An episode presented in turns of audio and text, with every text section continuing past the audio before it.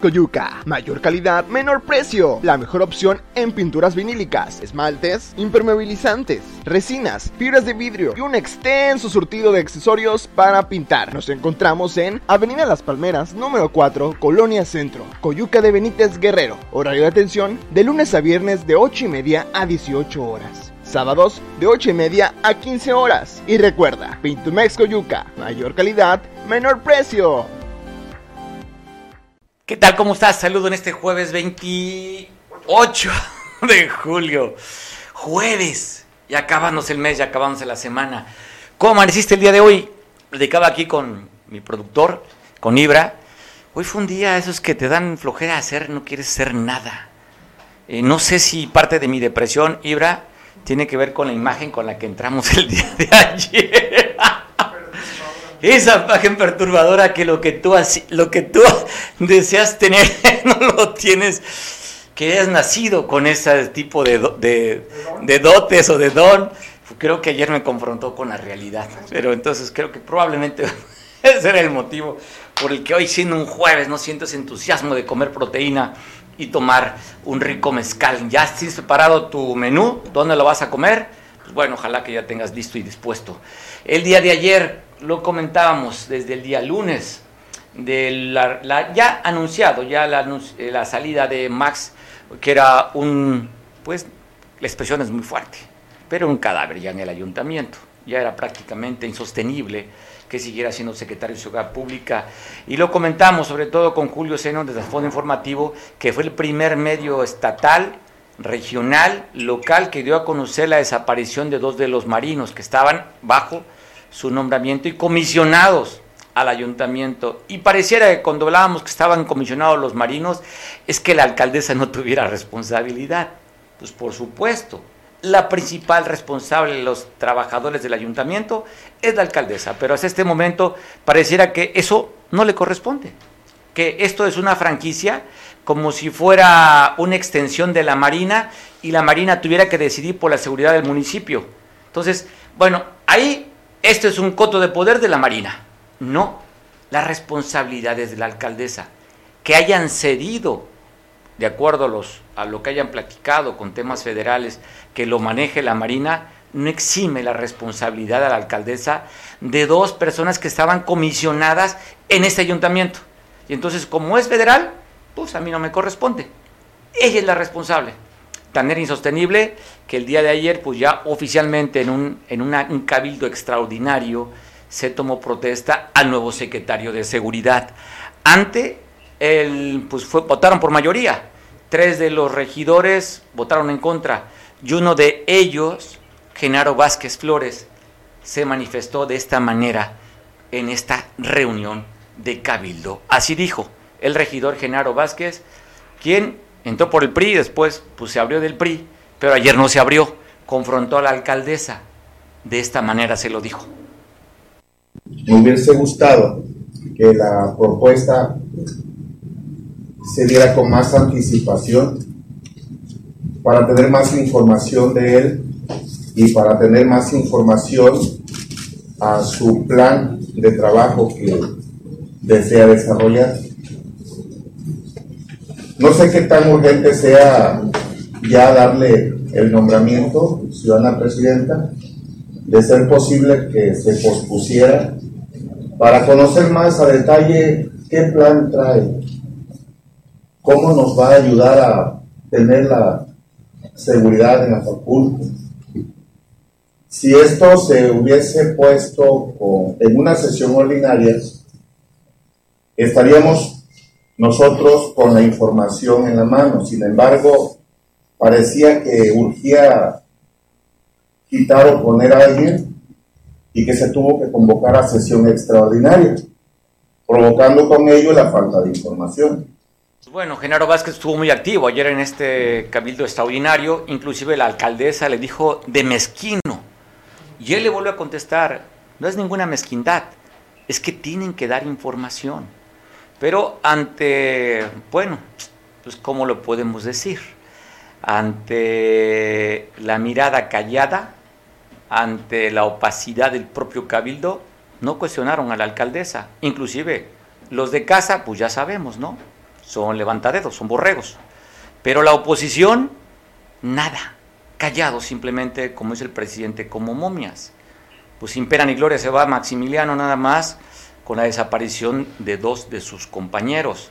Y la alcaldesa, pues mutis, no hay nada, aquí no pasa nada. Ese territorio, que es su responsabilidad, lo tiene el gobierno federal a través de la Marina. ¿Qué opinas de esto, Julio Zenón? Tú estuviste ahí seguramente. Sí, buenas tardes, Mario. Gracias por permitirme opinar a través de y conocido medio de comunicación. Veo noticias, siempre es un placer platicar contigo y con, con tu auditorio. Pues sí, claro que estuve ahí en la sesión de Cabildo, era, era un tema que no podía perderme, tenía que estar ahí, este, sabía que en esa sesión se iba a dar el cambio de el titular de la Secretaría de Seguridad Pública de Acapulco. Y sí es un tema que yo vine señalando siempre como algo que tenía que darse un cambio. Yo señalé no solamente por el asunto de la desaparición de los dos marinos, que es, digamos, la parte más grave de la mala gestión de este muchacho eh, Maximiliano Serrano al frente de la secretaría, de esa secretaría tan importante, el punto neurálgico de, del servicio que debe prestar el municipio a los ciudadanos, este, que es la seguridad pública. Yo tenía que estar ahí porque eh, dije que llegó este joven que no había una estrategia, no había eh, nada que nos dijera que habían puesto a alguien que supiera del ramo de la seguridad pública y pasó lo que preveíamos, ¿no? O sea, un cambio de un marinero por otro que a mí me parece totalmente un desacierto, no porque tenga nada contra la Marina, yo creo que tengo al contrario muy buena opinión de la Marina. Eh, hay gente que tiene mucho mucha lealtad, muy buena formación, gente noble, eh, trabajadora y con un buen equipo, pero pero pues zapatero a tus zapatos, o sea, la seguridad pública pertenece a otro ámbito. Yo decía ayer en mi programa Trasfondo Informativo en la noche, también, por cierto, que ese es un ámbito de la sociedad civil, que hay policías del ámbito de la carrera policíaca muy buenos, que han dado muy buenos resultados, como Omar Farcuch en la Ciudad de México, que por cierto, Mario acaba de hacer uno de los mayores decomisos en el terreno de la cocaína, y le ha pegado duro a los cárteles. ¿Te acuerdas que también le hicieron una emboscada y lo quisieron matar? Bueno, prácticamente debieron haberlo dado por muerto porque hubo cientos de balas en torno a su carro, la libró afortunadamente. Y ese hombre ha dado buenos resultados en la Ciudad de México, no viene ni de la Sedena ni de la Marina. Yo no me he podido explicar por qué, por qué no saben diferenciar este, los ámbitos, los ámbitos. Pues es como si yo soy periodista y, me gusta y desempeño y estudié para eso, pues me pongo ahora a ir a la luna, ¿no? Digo, no, a ver, usted que no traje, yo también lo puedo hacer porque soy un frenón. No, no es cierto, cada quien tiene que, que eh, a ponerse a hacer lo que sabe hacer. Y una cosa que tú tienes razón y también yo he insistido, es que la presidenta municipal, Adelina López Rodríguez, debe entender que no lo que pasa en el terreno de la seguridad no se lo van a acatar a su secretario, eh, independientemente de que este como persona tenga que responder por su responsabilidad que, que, haya incurrido por la desaparición de estos dos marinos. Él, él no debiera de irse a ningún ascenso como anunció, él debería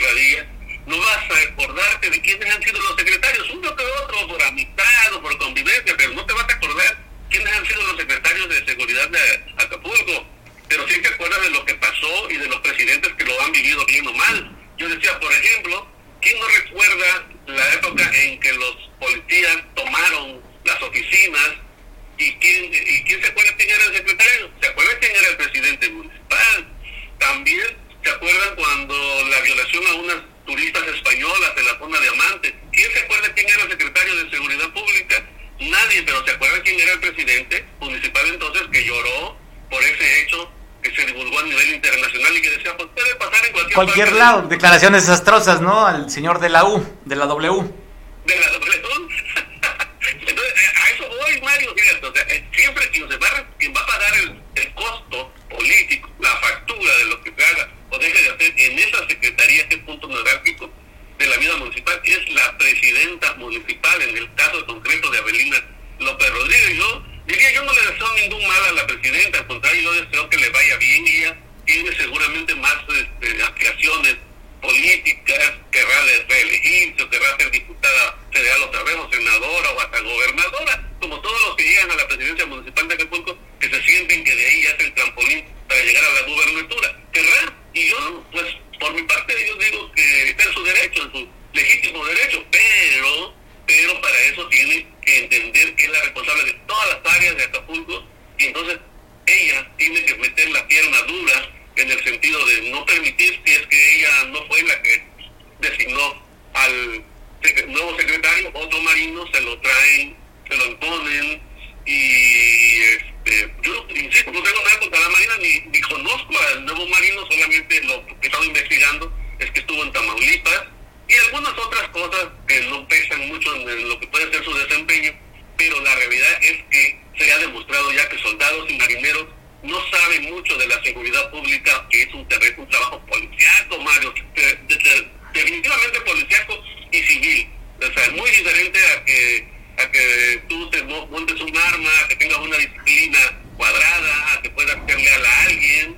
Muy, muy, muy, muy diferente. Y los jefes policíacos han dado un buen resultado cuando no vienen de allá. Acuérdate, por ejemplo, uno de los pocos secretarios de seguridad pública de Acapulco que se recuerdan, incluso un director de tránsito, el, el capitán Hernández, ¿te acordarás? Sí, cómo no. O sea, ese fue civil y qué grato recuerdo tenemos de él, muy elegante y, y, y hacía operativos y trabajaba duro en su, en su área y no venía ni de la marina ni de ni del ejército, todo el mundo lo veía. ¿Te acuerdas que, que era hasta, hasta gusto saludarlo? Eh, había en ese tiempo un agente que hasta usaba guantes blancos y parecía todo un caballero dirigiendo el tránsito. Lo recuerdo bastante bien también. ¿Verdad, Mario? Sí, como no, lo recordamos. Son gente de civil que entienden a la sociedad, que forman parte de la sociedad. Los que se vuelven militares y se forman allá y se van a ese mundo militar, como que viven en un mundo distinto al que vivimos los civiles, Mario. Es un error, yo creo, poner otra vez. Yo termino acá este comentario con dos cosas. Uno, es un error poner a un militar, a un marino eh, al frente. Y dos, el que se va no puede irse impune. El que se va, Maximiliano Serrano debe ser llamado a cuentas, tiene que dar un informe completo y no puede irse así si no da cuentas y si no le dice a la familia y si no se compromete a seguir trabajando con las autoridades en la búsqueda de los dos marineros a los cuales su familia hoy llora su ausencia, Mario. Pues me parece un tema muy delicado, Julio. El asunto es que todo el mundo está desligando la responsabilidad. Esta carta a mí se me hace que hay cosas muy extrañas, desde que solicita, el que lo solicita dice que no lo solicitó, que llegaron que no los quiso, eh, la alcaldesa que ya no sabía nada, o sea, todo es extraño, todo es muy extraño, Julio. Hay muchísimo vacío en la información, inclusive con las mismas declaraciones que han dado las autoridades. No sabemos, un personaje que también era operador de, del senador José Narro, pues tampoco ya regresó a Acapulco, que era supuestamente parte de esto. En fin, hay muchas cosas que hay en, ese vacío que no se han llenado y que pues quedamos con la duda y sobre todo pues la falta de responsabilidad y la contundencia y la transparencia y claridad que tendrá que dar las propias autoridades. Pero a ver, Julio, escuchaba yo lo que decía el regidor Genaro y hablaba que no conocen al personaje, no hay un plan. O sea, tú contratas a alguien y te dice, esta es mi radiografía, esto es lo que voy a hacer, esto es lo que voy a implementar, y nada más no existe ningún programa, Julio, lo que tú dices. Simplemente es reemplazar a un personaje, pues porque lo están relacionando con la desaparición. Pero de ahí en fuera, pues no sabemos nada cuál es el plan del nuevo secretario de Seguridad Pública, que tendría que haberlo presentado al mismo Cabildo y el Cabildo dice, no sabemos nada de él, queremos tiempo, ¿por qué a la carrera? ¿Por qué extraordinario? ¿Por qué no habría que esperarse? ¿Qué no sabemos? ¿Por qué la urgencia de la propia alcaldesa? Pues sí, todo suena muy, muy, muy, muy extraño, pero a ver, por un lado también los regidores no debieran de aprobar el nombramiento de un secretario porque es responsabilidad de todos. Y lo tú decías al principio cuando entraste en este comentario que pues no hay, no hay, no hay oposición, no hay vida política de los regidores, los regidores parece que nomás van a levantar dedos, es una pena. Si bien es una pena que lo hagan los del propio partido de quien encabeza el, el ayuntamiento, es peor aún que los que le dicen que provienen de la oposición también se queden callados y tampoco indaguen o profundicen en temas que nos afectan a los tatapulgueños. Eso yo creo que los regidores no debieron haber aprobado un nombramiento también al vapor. Y segundo, pues sí, efectivamente eso demuestra que no hay eh, la intención o no le están dando la atención necesaria al tema al tema de la seguridad, no están viendo que es un tema municipal, no es un tema de que se los impongan, no es un costo de poder de la Marina ni de la ni de la Sedena, con todo respeto para los marinos y los soldados. Este, este, ahí yo creo que, que, lo que pueda pasar tienen que tienen responsabilidad los regidores, sobre todo que eh, los que están en la comisión de seguridad, seguridad. de seguridad pública, ahí hay un, un, un síndico en particular pues, oye, ¿quién es, oye, ¿quién es la síndica? Digo, nadie la conocemos. ¿Cuándo has visto una participación? Oye, oye, ¿dónde? El único que participa de la bancada de Morena es Illich. Los demás regidores de Morena simplemente no existen dentro del cabildo ni para hacer propuesta. O sea, aquellos que prometieron decir que son diferentes, que es el cambio, que es la transformación, ahí están. O sea, corruptos. No hay información opacos. A los síndicos los he ido a buscar multitud de veces. Y nunca están en su oficina. Nunca están. O sea, uh, bueno, al menos deberían estar ahí para despachar. Tienen aspectos administrativos que despachar. Y nunca los he encontrado en las veces que los he ido a buscar. Y no es una vez. Son varias veces. Oye, y todas las hay un síndico administrativo y un síndico dedicado a la seguridad pública. Pues simplemente ese síndico, pues nada. No existe. Que no hacen absolutamente nada. Yo creo que sí se nota así como una urgencia por, por hacer a un lado a Maximiliano Serrano, pero bueno, Maximiliano tiene que. Perdón, ¿eh? porque yo la verdad sí estuve en el transcurso de su desarrollo, tuve una conversación con él, le dije de frente que él no me parecía que alguien, alguien que supiera de, de seguridad pública, pero como persona parecía así un joven echado para adelante, un joven con ganas de hacer las cosas, que seguramente cometió errores por su juventud, seguramente no se le, le, le faltó malicia, le faltó capacitación en el terreno policiaco, hizo lo que pudo y ahora pues es una pieza desechable, ¿no? Es una pieza desechable. El fusible. Se va el fusible de la Secretaría de Seguridad sin pena ni gloria, simplemente el saldo, dos marinos que estaban comisionados con él, desaparecidos. Es el fusible que se va cuando hay un compromiso, por lo que entiendo, muy cercano y muy fuerte de Avelina con el senador José Narro, que ahí se origina todo esto, Julio. O simplemente fue la manera para tratar de desviar cortina de humo de lo que realmente está pasando por la desaparición de los dos marinos. Ojalá que aparezcan, ojalá que aparezcan, eh, que aparezcan con vida por la cuestión de su familia, que han estado muy cerca contigo platicando y llorando la ausencia de sus dos este, familiares. Sí, Mario, fíjate que sí es una cosa, una investigación que la que profundizar de acuerdo a los datos que se han ido revelando, porque gracias a, a, a, a Dios no se quedó solo mi trabajito aquí limitado a nivel regional, ya hasta John, más gente se metió a investigar, estaba leyendo a, a este, Héctor de Mauleón. A de Mauleón ayer, y de Mauleón decía, por ejemplo, ahí mete una figura que, que llama la atención, la figura de Américo Villarreal, este, que estaba desayunando con José Narro. José Narro cuando llegaron los escoltas. Y acuérdate que Américo Villarreal lo han relacionado con grupos de la delincuencia organizada allá en su en su entidad. Con el, guachico, con el líder de los guachico, del Huachico, ¿no? Aquel que mataron allá en San Pedro, Nuevo León. Así es, entonces hasta dónde ahí pudo haber una confusión, dos gentes armadas que van de guerrero, de civil, no, no se sabe que son, que son policías, y hasta dónde los escoltas o los que acompañaban a Américo tuvieron algo que ver. Bueno, yo creo nada más, eso es pura especulación, pero sí creo que es una cosa que debe de, debe de investigarse, porque puede ser una cosa que vaya que vaya más allá. Y también, Mario, pues, como mera precaución como periodistas, tú y yo, tampoco debiéramos estar como profundizando mucho en el tema, porque tú y yo sabemos que a veces nosotros los periodistas nos imponemos autocensura, pero también porque tenemos familia, porque también tenemos que cuidarnos, sin que renunciemos a nuestro derecho legítimo a expresar nuestro trabajo periodístico, Mario. Pues claro. Pues bueno, tienes toda la razón, Julio. Y nada más por eso te agradezco mucho que participes conmigo ante este enorme sentido de responsabilidad que tienes como comunicador y que has estado investigando esto que es pues, pues, primordial. Acapulco está entre los 50 ciudades más violentas del país y creo que no es para menos estar pendientes sobre esto, sobre las designaciones, la responsabilidad de los funcionarios que, que, nos van a cuidar y que van a cuidar a mucha de la gente de lo que vive este estado, que es el turismo y el lugar más importante del turismo en Guerrero, ya lo sabemos, Acapulco, Julio. Te mando un abrazo, seguimos al pendiente, Julio.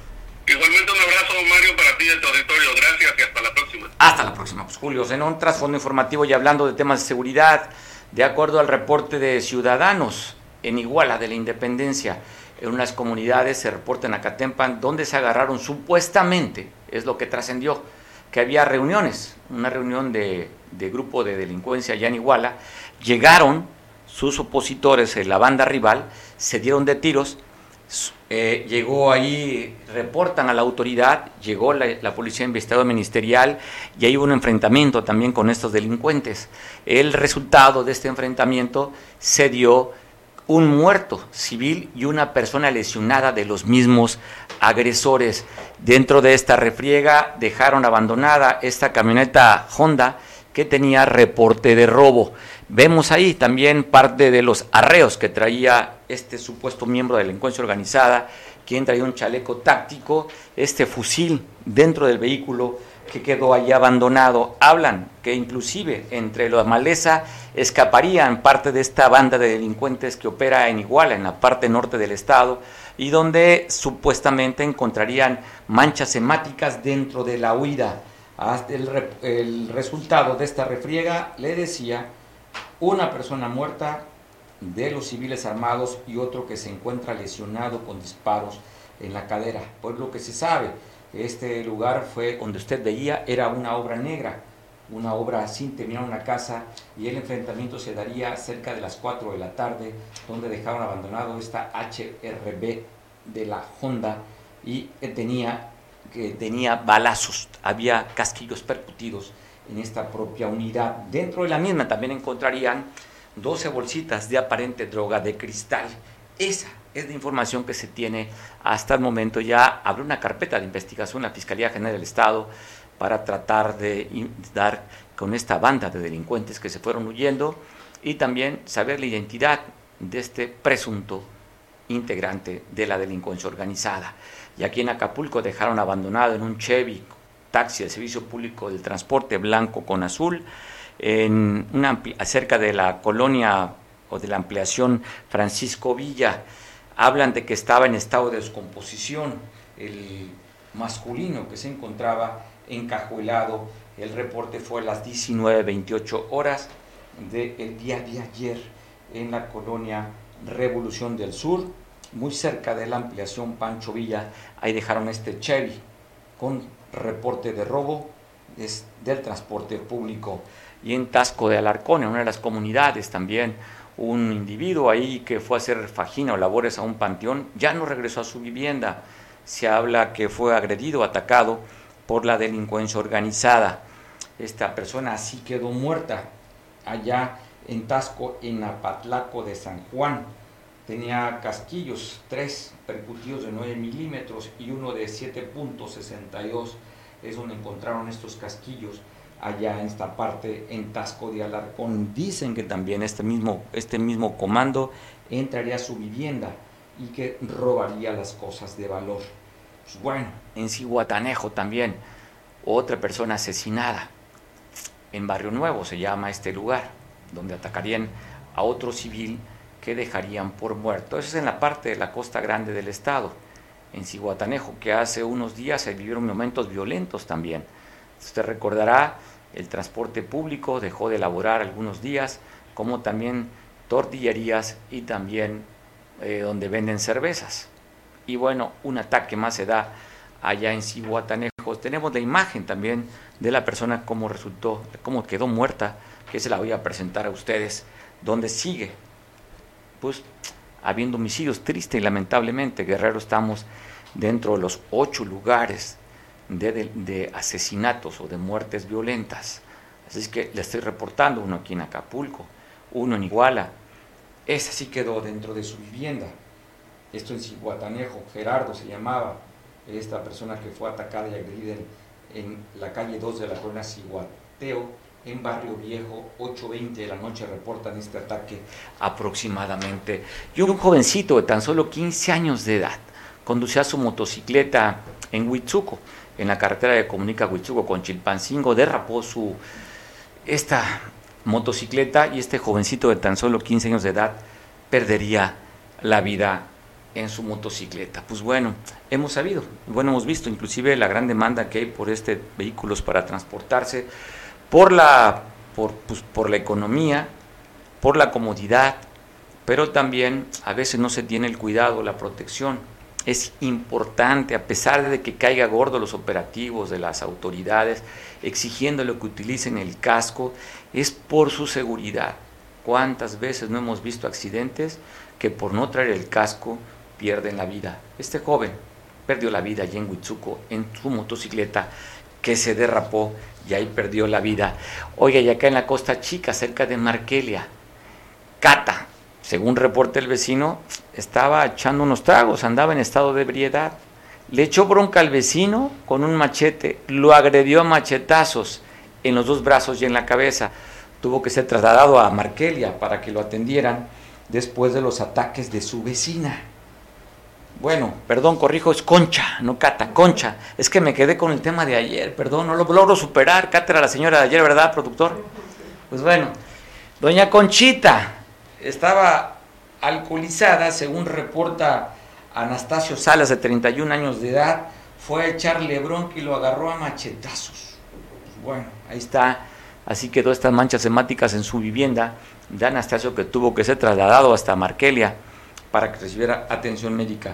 Afortunadamente no exponen su vida, no llegó al cráneo, solamente pura pielecita donde le dieron y en los brazos no cortó tendones afortunadamente, entonces se habla que va a ser muy rápida la recuperación sin dejar consecuencias que le inmovilicen algún brazo o que ponga en peligro su vida. Anastasio de 31 años de edad que pues Concha andaba alegre, pero las cucharadas se le pasó y lo fue a agredir, es lo que reporta Anastasio, ¿eh?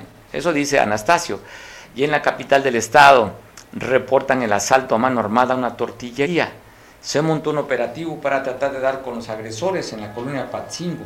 Se reporta este ataque, este robo, sin que después del operativo pudieran dar con la captura de estos dos asaltantes, esos delincuentes en la capital del país, ya del del estado, perdón, ya hablando de la capital del estado, también se reporta aquí por la mañana se vuelca una pipa de gas de la empresa Tomsa, muy cerca de la colonia Nuevo Mirador venían dos, el pasajero, un copiloto, perdón, y el conductor de la pipa se reportan sin peligro más que el susto y algunos raspones.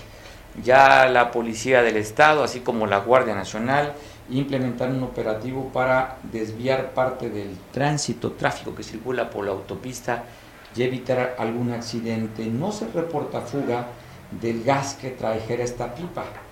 En el kilómetro 280 más 750 fue donde se dio este accidente hoy por la mañana, cómo están reportando. Y el de, mire, ayer, fue ayer, ¿verdad, productor? Donde meseros andaban alebrestados, ¿no? Aquí en la Condesa, por el morro, pues bueno. Como dicen aquí, lo daguió. Una riña entre meseros aquí en la Condesa, en Acapulco, acabó en un dagueado. No se reporta con peligros graves, simplemente pues, le dieron su golpiza y le dieron su tallada a este mesero que peleó con otro mesero de la misma zona.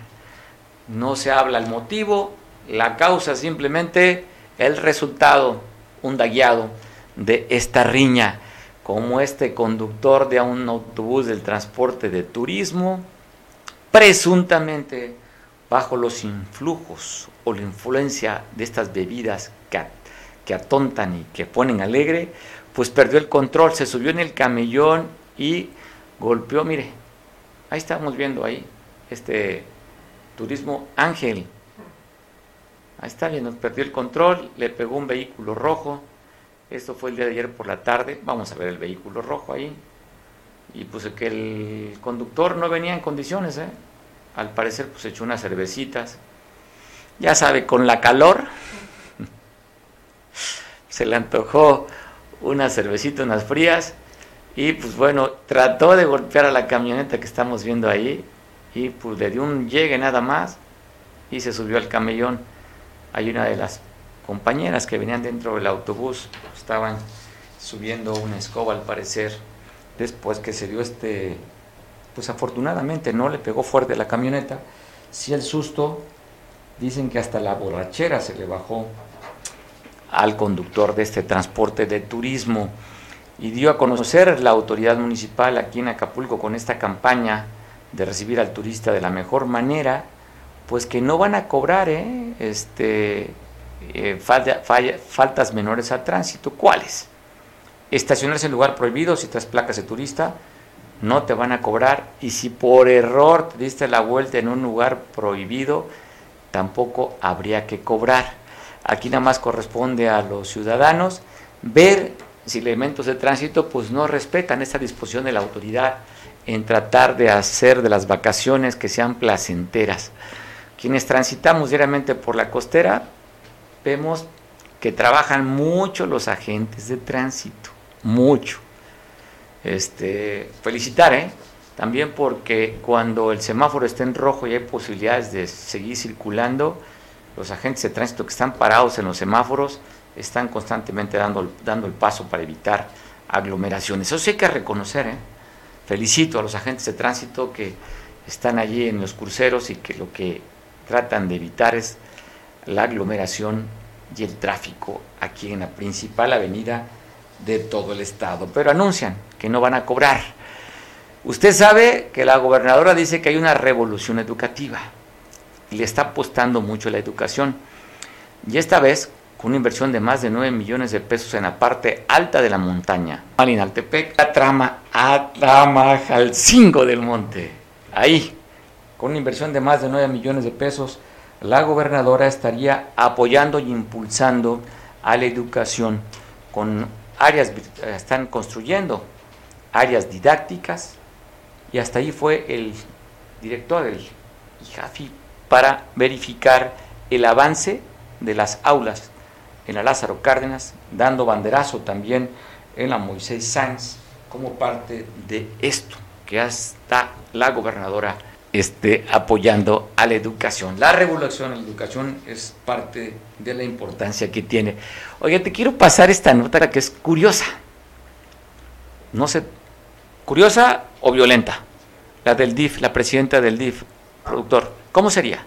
¿Curiosa o violenta? Pues de las dos. Oiga, pues andan peleando ahí, hombre. ¿Un qué? ¿Lo del monumento de ayer? ah, la señora ya se separó del marido, del alcalde. Pero bueno, es la segunda vez que agrede a la que supuestamente fue la causa de la ruptura matrimonial. Llegó con su equipo, la presidenta del patronato del DIF, traía en unas bolsas de plástico agua con chile. Le echó a la supuesta robacorazones. Intentó después de que la trató de inhabilitar con el agua con chile, querer tuzarla. ¿Tenemos la imagen de la agresión? Pues te quiero compartir contigo la imagen de esta presidenta del patronato del DIF de un municipio allá de Tlaxcala, donde agrede a la supuesta robacorazones a la que le robó el marido, la agredió aquella que tendría que fomentar la familia porque se llama desarrollo integral de la familia, agredió. No hubo sororidad, no hubo, no hubo nada que pudiera llevar a... Mire, vamos a ver las imágenes. A él ataca con la bolsa con chile, la intentan sujetar y le intentan cortar el pelo. San Pablo del Monte es el, municipio ya de Tlaxcala, donde está viendo usted la imagen. Mire, ahí están, queriéndole cortar el pelo con tijera y con una máquina. Este, y pues quedó documentado, quedó grabado de esta agresión que recibiría Matilde por parte de María del Rocío, la presidenta del DIF. Esto fue en, en Tlaxcala. Pues bueno, estamos viendo la imagen la imagen de esta agresión allá en la escala. Pues bueno, estamos, ¿qué es Zoom o videollamada? Zoom. Bueno, agradecemos mucho a Eric. ¿Cómo estás, Eric Robles? Parte del team de Veo Televisión, Veo Noticias, Veo Cable Costa. Te saludo. ¿Cómo estás, Eric? Primeramente, tenemos las mañanitas y el pastel de, el pastel de Veo Televisión. ¿No? Gorgorito, el que daba vueltas, ¿no? Eric, muchas felicidades. Muchas gracias, señor Mario. ¿Cómo están? Pues yo muy bien, yo te preguntar a ti, ¿cómo estás hoy que estás festejando tu cumpleaños? Pues trabajando, estamos trabajando, eh, festejamos trabajando y que es lo mejor, tener trabajo creo que es lo, principal y, lo mejor es que iniciamos una nueva aventura, una nueva etapa participando aquí en Veo Televisión en el día de mi cumpleaños. Pues mira, va a ser, oye, va a ser histórico, grabado con letras de oro, ¿no? Abrazo fuerte, Eric. pues disfruta mucho tu cumpleaños. No hay mejor, oye, no hay mejor manera, de verdad, valoramos festejar un cumpleaños que trabajando. ¿Qué significa? Una, que tienes salud y la otra, que tienes una actividad que te va a remunerar en tu cumpleaños. Te abrazo fuerte en este jueves pozolero, jueves de tu cumpleaños, Eric. Oye, cuéntanos, hasta ver, eh, hay una información y tú vas a confirmar que hace unos días se reunieron varios líderes de cámaras empresariales porque hay inconformidad con el ayuntamiento municipal. Parte de la inconformidad es que, están queriendo cobrar por los anuncios, que si tu anuncio rebasa los 5 metros y es luminoso, tienes que caerte ahí con tu cuerno y que pareciera más bien un tema de extorsión. Así te dijo el líder de los eh, o representantes de bares y, discotecas de, acá, de la costera, Eric. Así es, eh, el día de ayer tuvimos, eh, el día de hoy tuvimos una, una reunión, una entrevista con, con la Asociación de Bares, Restaurantes y Discotecas, donde señalan que ya no pueden más con tantos pagos de impuestos. Primero, el aumento del cobro de las licencias de funcionamiento por la Dirección de Reglamentos y Espectáculos, que ahora el pago de los espectaculares por, por, este, por, por una área de fiscalización del ayuntamiento. Y es que dice el presidente de la asociación se señala que ya están cansados de tanta extorsión por las dependientes recaudadoras, aseguran que el tiro por viaje y es que le están cobrando con todo. Vamos a escuchar lo que nos dijo eh, Jesús Libra Rojas, presidente de la Asociación de Bares, Restaurantes y Discotecas aquí de la costera Miguel Alemán. Vamos a escuchar nada más, Eric, eh, antes para que la gente pueda entender, y yo, yo la verdad no lo sabía, que si tu letrero mide más de 5 metros y luminoso, tienes que pagar. Sí, tienes que pagar un impuesto. Tú tienes que, ellos tienen permiso solamente en 5 metros cuadrados. Y que no, sea iluminado, ¿no? Que no esté iluminado. Ahí pagan un impuesto, pero no es tanto, ya va dentro de la, de la, eh, de la del pago de, de, funcionamiento, ¿no? Pero ahora, si tú tienes uno más, van y te cobran, te cobran ese, ese impuesto. Y ahorita están todos los días, pasan a cada momento, pasan a cada rato a checarlos, a revisarlos eh, me comenta aquí el, el, el, presidente de esta asociación de, de bares, restaurantes y discotecas de Sur Rivera, que ya no pueden más, ya no pueden más, que tienen que decirle a alguien, pues, o están mal informando a la presidenta, o están haciendo mal su trabajo y la están haciendo quedar mal a ella, estos funcionarios. Oye, no requiere hacerle quedar mal, si todos los días queda mal, pues bueno. Oye, están hablando que de fiscalización está Linda Miroslava, que es la que aparentemente estaría casi extorsionando a los empresarios eh, anteros y, discotequeros y de bares aquí en Acapulco. Vamos a ver qué dice el líder. Gracias por la oportunidad de platicar contigo. Nuevamente un abrazo fuerte. Felicidades, Eric. Bienvenido. Y escuchamos lo que dice este líder. Vamos a ver lo que dice. De los del cobro de los letreros. No, todos los días los están extorsionando, o sea, eso se tiene que acabar. Realmente hago un llamado a la en este caso a la presidenta municipal, ¿no? Que ponga un poco de orden, porque aparte de que la malinforman, hay demasiada gente extorsionando, pero los inspectores ahorita andan cobrando hasta, hasta las mantas. y las mantas no llevan luz, créanme que no lleva luz, nomás las imprimen y salen así, ¿no? Entonces, te lo juro que no llevan luz. Y aún así se las están cobrando.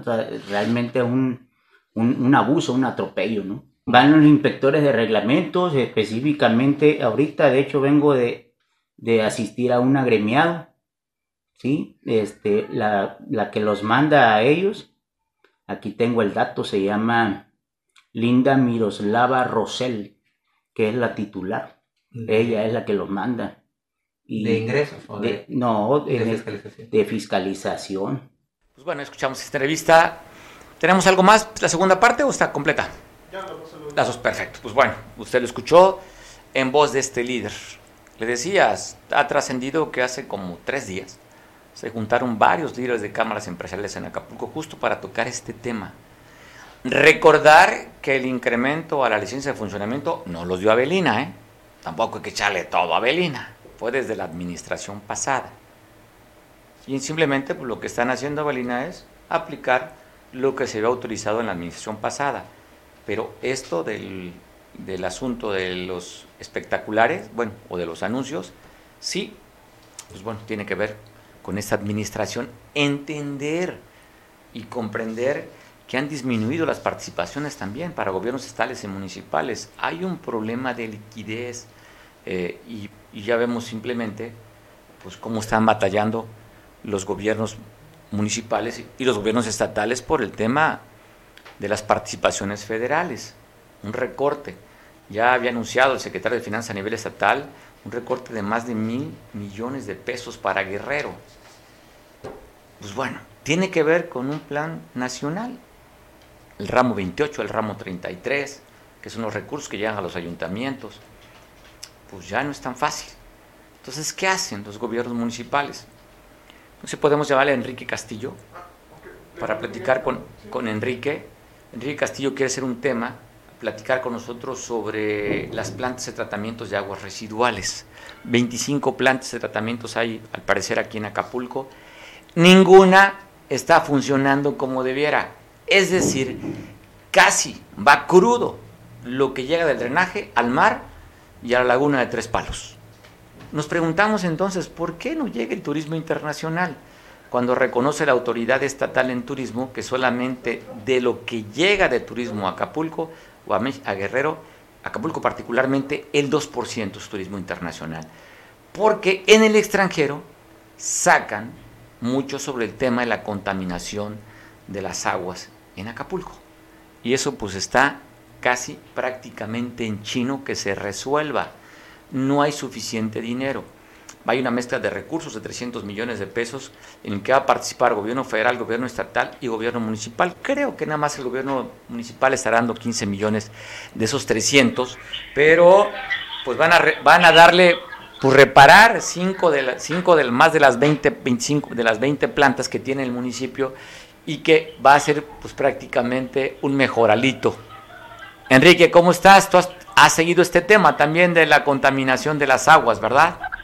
Sí, claro, es correcto. Gracias, Mario. Mario, muchas gracias por la oportunidad de, tomar eh, este, participación en la discusión de este delicadísimo tema que tiene que ver con la con la seguridad de higiene de, Acapulco y de por ende de, del estado de Guerrero y del país. Entonces sí, está muy, muy delicado el tema, digno de, de un de un script para una película, porque es increíble la corrupción que se ha estado dando en torno a la bahía de Acapulco, ¿no? Y qué bueno que el tema está, está ya en el escritorio, no hay que soltarlo, porque yo creo que una cosa es, Mario, el hecho de que nos avienten tesis de que voy a hacer esto, vamos a hacer esto, nos reunimos para esto, y viene esta inversión de tanto, no, la cosa es, dicen los clásicos, quiero velas, no cantiles, ¿no? Realmente eh, la contaminación de la bahía es un hecho desde hace décadas, ¿no?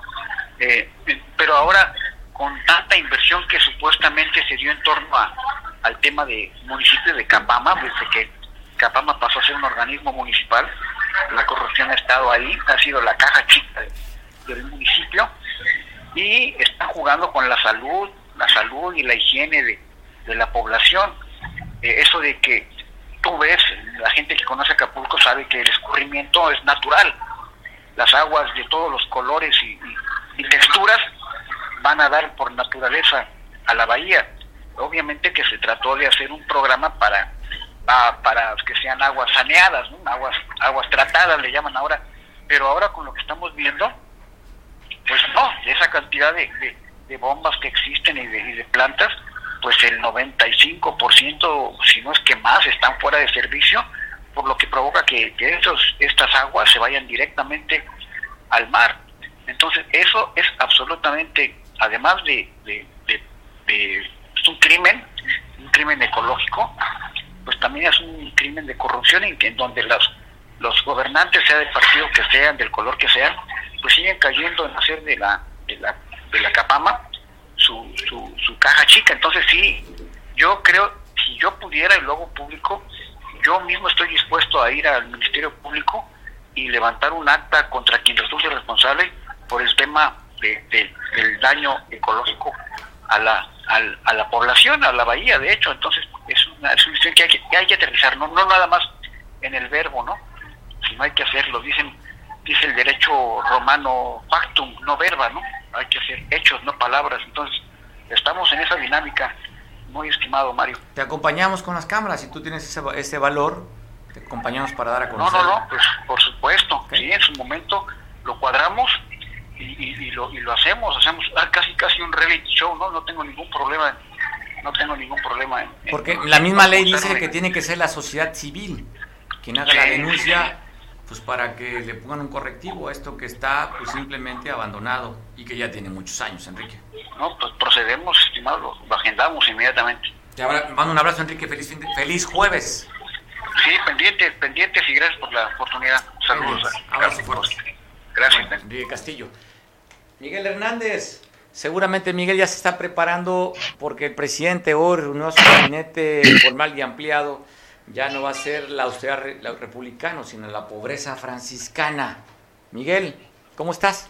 ¿Qué pasa? ¿Qué pasa, Mario? ¿Qué pasa? ¿Qué pasa? Espérame. Estoy terminando mi tamal de chipilín y firmando mi responsiva para comprar el boleto. Ah, perdón, perdón. Creo que es otro tema. Lo que pasa es que anoche ya veces se reunió con, con empresarios Andrés Manuel y de repente agarró el micrófono y dijo, ya se la saben, mi gente, ya se la saben. A ver, pásenles el papelito porque tienen que mocharse. Yo no sé si también se agarraron celulares y demás. Pero bueno, bueno, que, tamaño de chipilín de 20 millones, de 30 millones, de 10 millones o a millón de pesos, pues yo creo que es cualquier, es, es poco, ¿no? Realmente, porque bueno, pues ya vimos que ya se acabó la lana, y me llamó la atención de eso de que ya se la saben mi gente, que es derecho piso o extorsión, yo no sé, hay que lo, o aportaciones, hay que lo decida la gente, ¿no? Porque ahorita subí un videito ahí, y bueno, Oye, sería la, oye, sería la segunda, oye, sería la segunda vez cómo pasar la charola. Primero llevó a los empresarios con los tamalitos de chipilín sí, y pero pasó la charola con la venta, con la, oye, con la venta del, del avión, ¿no? Presidencial. Del avión, sí, pero esta tiene una conexión muy interesante porque es precisamente para obras, adivina para dónde. No sé, en la pues. tierra de allá de Badigarapa. Ah, no sabía. En Sinaloa. O sea. Ah, pero Sinaloa es grande, por eso no te en Badiraguato. Por eso te digo, por eso digo, pero, pero digo, para darle el contexto, porque al final de cuentas es una extorsión o un derecho de piso. Porque bueno, si me dijera que son obras para Guerrero, yo creo que hasta tú y yo cooperábamos humildemente. Si son obras para Oaxaca, para alguna Chiapas, para alguna parte así, la Sierra Tarahumara, alguna, alguna situación así, pero veo, al final de cuentas yo creo que Sinaloa es un estado pujante, con mucha agricultura de todo tipo, y conlleva mucho, mucho cariño hacia Sinaloa y hacia Nayarit, pero sobre todo, sobre todo, que este. Que te pues, calles ya, abuelito, dice, ya, deja de hablar contra Andrés Manuel, la niñez. Oye, y así, y así ya se me fueron todos los mods del cártel del peje, ya se fueron encima con esto de abuelito y demás por el estilo. Creo que les ardió mi videíto ahí y les voy a recomendar vitacilina. Pero bueno, ya la autoridad republicana quedó atrás. Y la pregunta es, Hoy vimos en varios videos de periodistas que estaban esperando a ver si, si cuál era la respuesta de, la, de, a qué se referían con la pobreza franciscana. Pues llegaron en pura camioneta machuchona con guardaespaldas, eh, Brat y demás, este, pura camioneta de adeveras, ¿eh? No. ¿No yetas? ¿No, bolletas? ¿No bolletitas ni no, los, no, los yetas son solo para ir a jugar béisbol. Eh, es nada más para cuando está. Pero no vamos a ver qué es lo que pasa. Lo que sí, todos los analistas políticos y muchos financieros y de, economía lo que dicen es que ya se le acabó la lana a Andrés Manuel López Obrador y obviamente tiene que recortar más, porque obviamente no va a dejar de seguir regalando el dinero tuyo y mío porque nosotros pagamos impuestos, como mucha gente. Y no me refiero porque seamos grandes empresarios, sino simplemente todo lo que tú compras por la vía legal, por la vía derecha, en donde tú quieras, desde el más modesta tiendita hasta, el, hasta los Oxos que son tan criticados, pero que no, no dejan de comprarle, pagamos ahí un impuesto de todo lo que compramos. Entonces, ese dinero, pues obviamente su preocupación es que tiene que seguir haciendo cuestión electoral, tiene que seguir comprando porque pues eh, siguen promoviendo, ¿no? Siguen promoviendo, me llama mucho la atención, promueven aquellos 65 más y se les olvida, se les olvida que ese derecho de, para los adultos mayores lo, lo impuso Fox, esa, esa, esa, ese, esa especie de pensión eh, por ley la impuso Fox. Vaya, no es obra de, Andrés Manuel. Andrés Manuel ha explotado muy bien. En su momento la criticó, pero ha explotado muy bien. Y bueno, ahorita está con lo de, con lo de eh, seguir queriendo ver de dónde saca más lana, pero además pues ya aumentó, ya aumentó nuevamente por ahí creo que 20 mil o 22 mil millones de pesos para las obras del tren Maya. Este, parece ser que ya están empezando a hacer cráteres ahora sí en serio y a criticar la obra de Fox la obra de Fox con el, terminal 2 del aeropuerto y pues no han podido echar a andar bien el AIFA porque inclusive está en decremento porcentualmente, si tú quieres a poco valor, pero la, asistencia de gente que va y que inclusive ya creo que Aeroméxico y también Volaris iban a rescindir ahí cancelar algunos vuelos por eh, a la Villanueva Tabasco sobre todo porque no tenían bastante clientela, ¿no? Aviones con 10 o 15 o 20 pasajeros. Y bueno, Ahí está. Aquí lo criticable es que la pobreza franciscana es precisamente para jódanse los mexicanos, pero no para los bueyes de mi compadre, perdón, para, los, para mis compadres. Ya ves que a Rocío Nale con, la, con dos bocas, que por cierto ya no se sabe si ya conectaron los tubitos, si llevar pruebas y demás. Y bueno, y el IFA, pues ahí tenemos la respuesta. Y el tren Maya va a seguir dando que hablar porque y otro juez volvió a dar la suspensión definitiva, en la cual eh, obviamente la ley es muy clara, un decreto de seguridad nacional no va, en primera está mal aplicado, en segunda no va sobre la ley de la Constitución de, eh, la República. Entonces, ahí se le está se le está poniendo y ayer te digo, la nota la nota que les está doliendo es que todo mundo, todo mundo, no me refiero nada más a aquellos que que opinamos y que nos divertimos en Twitter o que estamos atentos a muchas cosas. Todo el mundo está tomando por el lado que fue ayer el pase Charola fue prácticamente un derecho de piso o una extorsión política precisamente por todo lo que conlleva, porque bueno, ya vimos eh, dónde está el avión, el avión sigue ahí, siguen reclamando premios, los han ido callando, pero siguen reclamando premios. La última rifa se dice que alguien se ganó por ahí la casa que era del Señor de los Cielos y nadie sabe quién se la ganó. Nadie sabe quién se la ganó y mucho menos saben si ya se entregó. Y ahorita, bueno, pues volvemos a repetir, pero lo que dicen los grandes analistas, los grandes politólogos, aquellos que saben de gobernanza y administración pública, es que decían que en este, en este tercer esto que viene ser eh, prácticamente el final ya de, inicio del final de, de, Andrés Manuel o del gobierno de Andrés Manuel, pues obviamente ya se le acabó la lana. La lana la va a seguir sacando. Yo me hago una pregunta, ¿qué va a pasar cuando tengan de veras que ya cancelar el IEPS, cuando haya algo realmente, algo muy fuerte en la economía global que afecta obviamente a México, o definitivamente pase algo en México que nos deje sin dinero. No estoy hablando yo de hacer comparaciones con algunas otras ciudades o algunas otras naciones, otros, simplemente estoy hablando de la realidad de México la realidad que tú y que yo y que mucha gente está viviendo cada vez que vamos a hacer compras, cada vez que vamos a cargar gasolina. Hemos estado pagando gasolina ya casi a 25 pesos aquí en Acapulco. La tortilla en algunos lugares está 27 pesos, 28 y 29. 29 pesos. Sí, pues de hablar, Miguel, pues así es. Pues te mando un abrazo, Miguel. Feliz jueves. Pero bueno, ya te la sabes, mi gente. Ya, sabes, ya te la sabes, mi gente. El cártel del peje va con todo. Así es de que aguas, San Jerónimo, porque vamos por ti. Va, bien, abrazo. Feliz jueves, postolero Miguel. Saludos, feliz jueves. El, el, carbohidrato te haga estar más tranquilo. Agradezco mucho que me hable por teléfono de platicar. Hay un tema delicado, sensible sobre todo, donde una familia pobre y en Cihuatanejo fue desalojada con la policía y con la fuerza propia del Estado a unas personas humildes. Chon, ¿cómo estás? Chon Hugueda en Cihuatanejo, te saludo. Agradezco mucho platicar contigo. Te comento, aquí tengo las personas que fueron maltratadas por órdenes del director de, del fideicomiso Bahía de Cihuatanejo. Eh, quisieron desalojarlas de manera arbitraria. Eh, fue la policía ministerial, se metieron a su casa, golpearon a una, a una de las señoras, al esposo también le pegaron y, la amenaza pues se lo llevaron a, declarar a la, a la comandancia de la ministerial, todo por indicaciones de eh, del Vivasi, porque dicen que ese terreno ya lo vendieron. Resulta que estas señoras eh, tienen como ocho años viviendo ahí y al parecer, yo no estoy muy seguro, según quienes compraron hace como cuatro años ellos ahí y ahora resulta que ya no es de ellos y ellos ahí viven. Entonces quieren sacarlos que porque ya le vendieron a otra persona.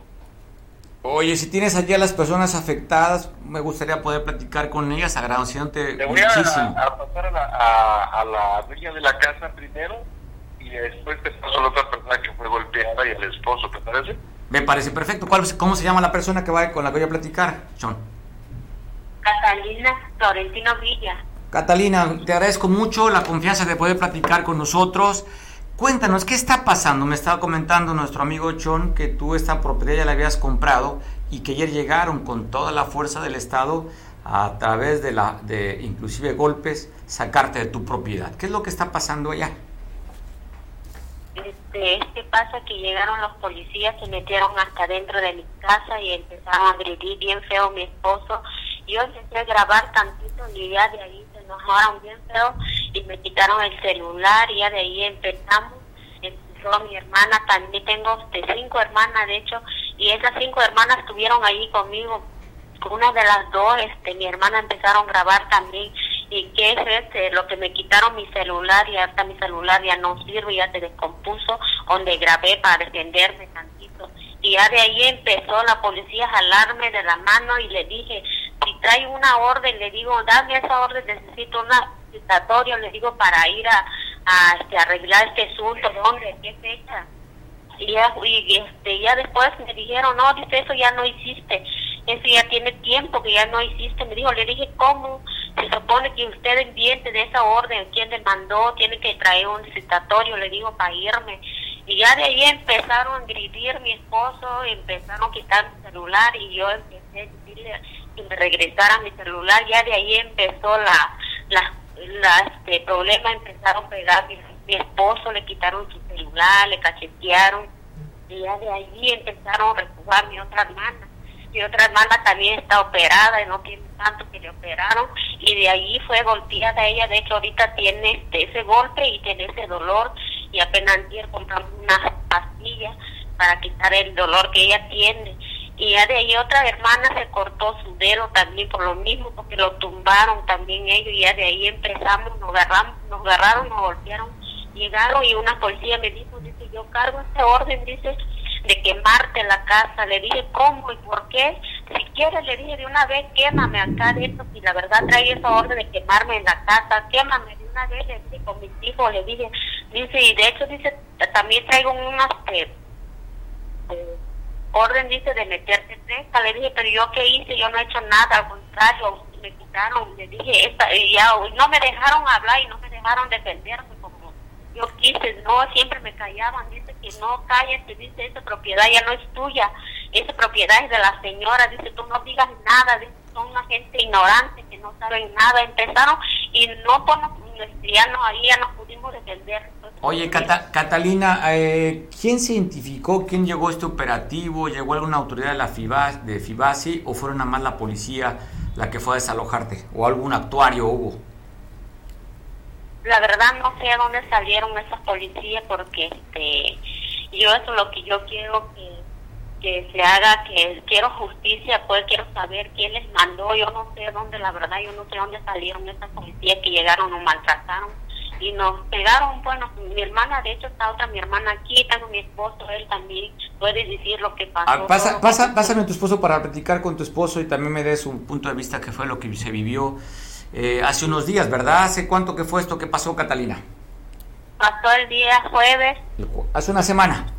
Ajá. Pásame a tu esposo para conversar con tu esposo y me des su punto de vista también de cómo la vivió. Te agradezco mucho, Catalina, la confianza. Y paso al esposo. Sí, gracias, John. ¿Cómo estás? ¿Me, ¿Me, das tu nombre, por favor? Este, Omar Dorantes. Omar, oye, Omar, eh, ¿de dónde son originarios ustedes, Omar? Este, mi esposa de la montaña y yo de aquí de, de Coyuca. De Coyuca. Oye, Omar, ¿se ¿presentaron alguna orden de desalojo de la policía que fue a ustedes a lanzarlos de ahí? No, la, de hecho ya habían ido este, como unos 15 días antes ya habían ido. A mí me dijeron, dice, que llegaron preguntando por mi esposa. Me dijeron, dice, chavo, vengo, este, venimos del Ministerio Público, dice, traemos una demanda aquí a tu esposa para que se presente, dice, a, aquí al Ministerio, al Ministerio Público, y le dije yo, le digo, pero no me, y la hoja, no me van a hacer dar una hoja o un citatorio o algo para poder ir. Dice, no, dice, este, nada más te doy el número del acta, dice, anótalo en un papel. Le digo, no, denme la hoja para ir. Y este, ya, anoté el número, nada más me enseñaron la foto, de hecho, de la hoja que según ellos tenían, y anoté el número del, del que me dieron ellos, y ya este, después, hace apenas tres jueves que llegaron, llegó la comandante, ¿no? Que venimos, este, tenemos la orden de, de, para que se presentara pues, al Ministerio Público y mi esposa... Este, a ver, a ver, nada más para entender un poquito, Mar, ¿llegó por ustedes para llevarlos obligados al presentarse al Ministerio Público o Ah, llegaron a desalojarlos de su vivienda? Ajá, sí. ¿Llegaron porque a, dos- a desalojarlos o llegaron por ustedes a la fuerza para que se fueran a presentar? Para que nos fuéramos a presentar. No me. ¿El delito es por despojo? ¿De qué lo están acusando? Pues de que dice que ahí ya vivimos ya tiene dueño, que este, ya no es de nosotros, que nosotros no tenemos derecho a nada ahí.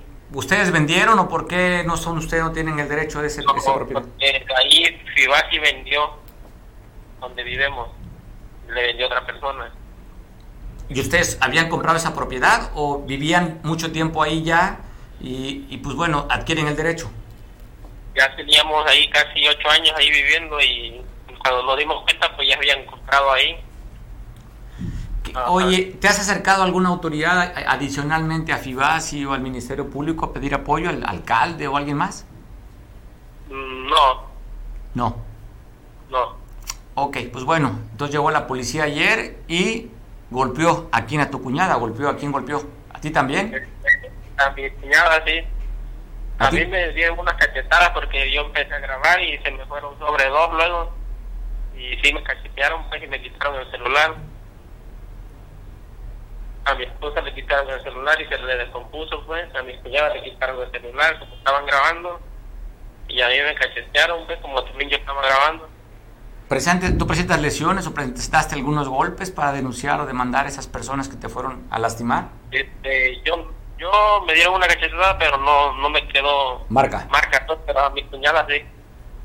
Ok, pues bueno, yo espero que se resolu- que solucione el problema, Omar, y voy a estar al pendiente, si tú permites, con, con Chon, seguir platicando en otro momento, a ver cómo va tu caso de este de estos golpes, de este abuso de, de autoridad, entiendo lo que señalan ustedes, de lo que recibieron por parte de la Policía Municipal de Cihuatanejo.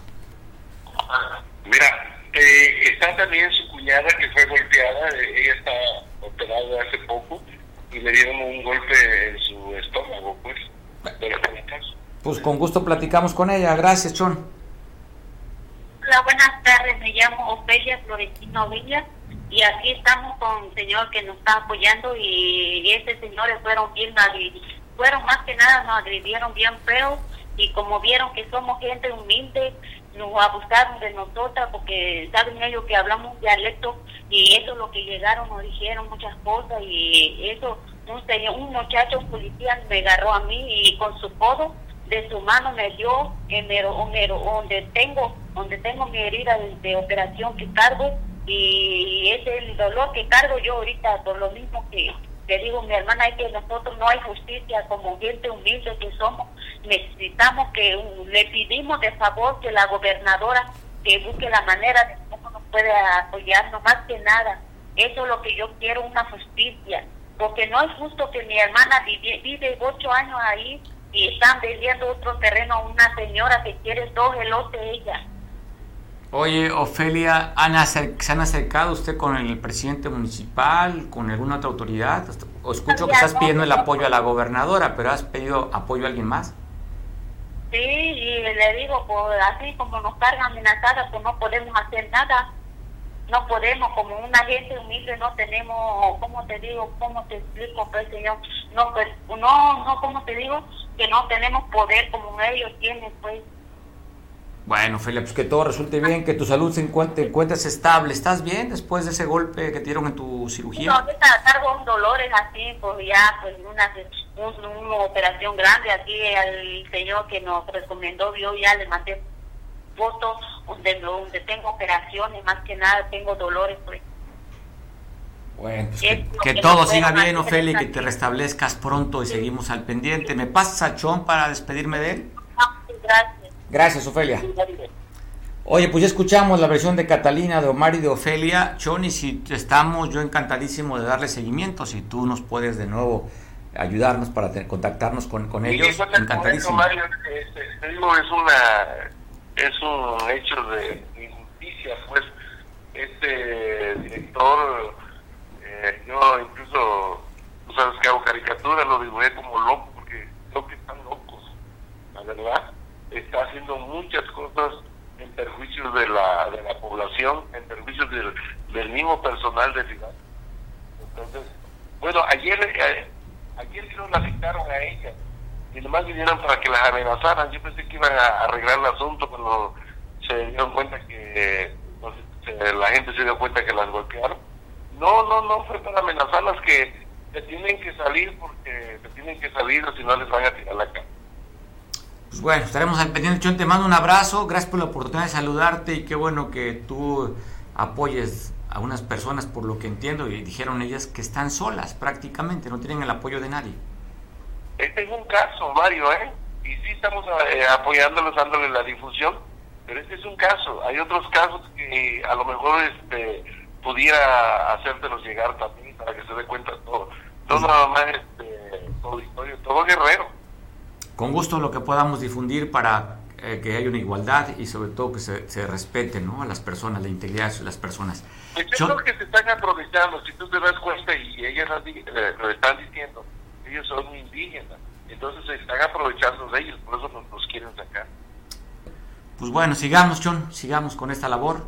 Yo encantadísimo de platicar contigo y sobre todo, pues dar a conocer, que es el medio de comunicación justamente. Fue un placer estar uh, informándote y estamos a tus órdenes. Abrazo hasta Cihuatanejo, John. Gracias. Pues bueno, escuchamos esta historia. Vamos a darle continuidad, si podemos coordinarnos este ciguatanejo, pero me parece interesante, productor, que no la soltemos, ¿va? Gracias, pues bueno, pasamos casi 15 minutos de la hora, son 3.15 de la tarde, y ¿a dónde vamos a ir a comer pozole, productor? ¿No hay manera? ¿Ningún lado? Nada, pues bueno, no le gusta el pozole. Señores fresa. Seguramente va a querer comerse un steak o algo. Bueno, vámonos pues. Gracias, pásatela rico. Hay que disfrutar la vida, hoy es jueves y es un buen pretexto para reunirte, para convivir, para conbeber, todo con responsabilidad. Te veo mañana a punto de las 2 y te dejo en compañía de Julián Cruz por televisión en San Marcos. Hasta mañana, feliz jueves pozolero, buen provecho.